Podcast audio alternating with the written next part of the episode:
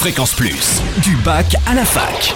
Forum, débat, soirée en Bourgogne, tous les bons plans étudiants. Salut Totem, salut à tous. On commence par trembler de peur avec la soirée et cauchemar de l'assaut Echo. Ce soir, bah oui, c'est Halloween avant l'heure. Et avant de partir en vacances, rendez-vous au bar L'Acropole à Dijon dès 21h pour une pré-soirée endiablée.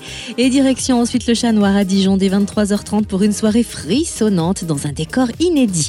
Et notez que les 50 premiers qui arriveront déguisés auront droit à l'entrée gratuite. Gros plan sur Talent Campus, une formation innovante sur la révélation et le développement de ces talents.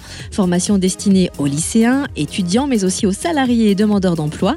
Prochaine session du 28 au 30 octobre à Dijon à la Maison régionale de l'innovation. Une session intensive de trois jours de 8h30 à 18h30 pour prendre conscience de ses meilleurs atouts, renforcer la confiance en soi, développer la prise d'initiative, mieux gérer son stress ou encore maîtriser le travail en équipe et renforcer la cohésion de groupe. Plus d'infos sur le www.écoletalentcampus.fr.